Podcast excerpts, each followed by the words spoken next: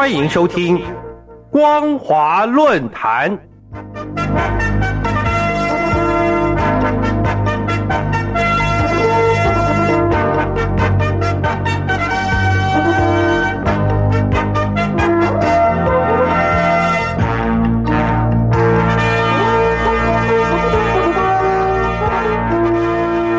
各位听众朋友，大家好，欢迎收听本节的光华论坛，我是艾格。今天要跟大家讨论的主题是二零二一年中共的战狼外交、海外统战两手抓策略。今年一月五日，中共中央发行了修订后的《中国共产党统一战线工作条例》，其中第三十七条指出，海外统一战线工作的主要任务是要加强思想政治引领，增进华侨和出国留学人员等对祖国的热爱和对中国共产党、中国特色社会主义的理解认同，发挥促进中外友好的沟通作用，营造良好的国际环境。事实上，从二零一二年习近平主政以来，中共就借由“战狼外交”、海外统战的两手抓策略，积极向外界输出习近平的思想。在一月十日，红旗文稿刊出了习近平外交思想的鲜明特征专文，就深刻诠释了既要敢于斗争，又要善于斗争的意涵。而现在，海外统战不只是要与“战狼外交”互为表里。更需要借由华侨与留学人员实施统战和培植中共代理人，以作为输出习近平思想的重要媒介。中共外交部发言人华春莹在去年十二月十日于例行记者会上，引用已故的中共领导人毛泽东的话说：“面对霸权霸凌，毛泽东同志早就说过，人不犯我，我不犯人；人若犯我，我必犯人。”同时还指出。为了维护中国的主权安全、发展利益，既做战狼又何妨？华春莹的这一番话，充分展露出中共对西方民主国家咄咄逼人的战狼态度。中共外交部为了贯彻和执行习近平的既要敢于斗争，又要善于斗争的精神，在国际关系事务中采取强硬、针锋相对的策略，所以被称为战狼外交。中共外交官之所以必须采取立场强硬的斗争精神，主要在于应对美中关系恶化等国际型的挑战。实际上，战狼态度在应对西方国家的批评和施压的同时，也需要利用各种场合，广邀世界各国政党与世的机会，借此大力宣扬、推崇以及输出习近平的思想，也要培养和扶植当地的国家还有政府官员。未来成为中共的海外代理人。按照中共自己的说法，中共中央对外联络部，也就是所谓的中联部，就是配合外交部贯彻习近平关于共产党的对外工作的重要思想，积极开拓共产党的对外工作新局面的主要部门。由此可见，新修订的《中国共产党统一战线工作条例》关于海外统一战线工作的主要任务。更具有深刻的针对性。根据中共中央对外联络部网站指出，服务国家总体外交布局要抓政党，围绕中央治国理政的需求抓调研，在国际形势、地区问题、政党政治发展模式和社会思潮等领域持之以恒要抓人脉，努力打造党政并蓄、朝野相继、官民相融的人脉网络，开拓创新要抓形象。有针对性的要讲好中国的故事，传递中国的声音。可见，所谓的抓政党、抓调研、抓人脉、抓形象，不仅是中共海外统战工作的表现形式，其实也正是在积极输出习近平的思想。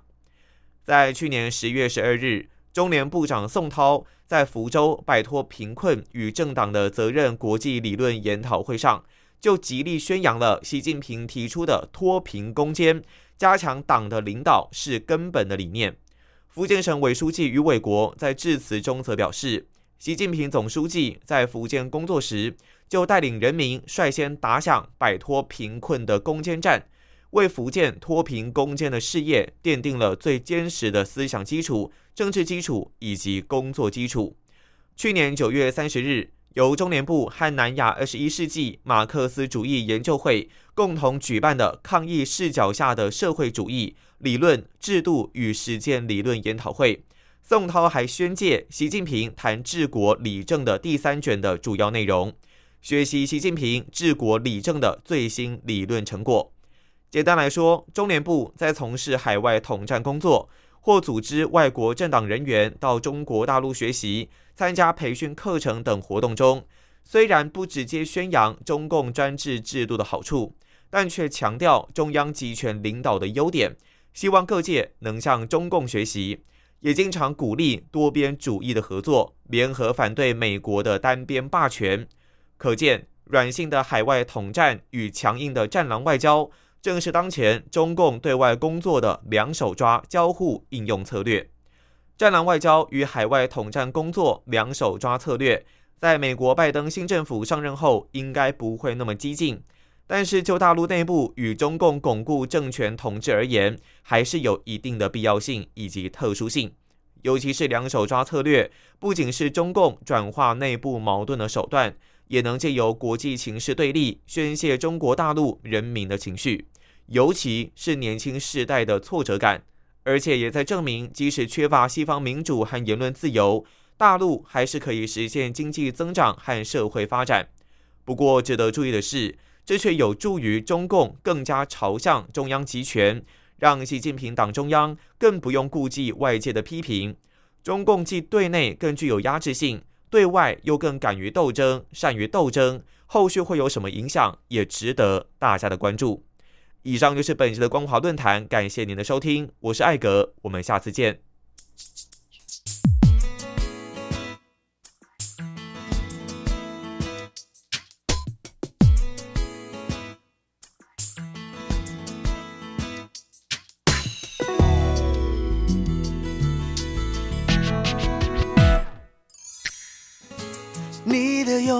像微风经过了树梢，轻轻吹走那一片等待你的懊恼。等了多久，用不着让你知道。哦，因为爱你比我重要。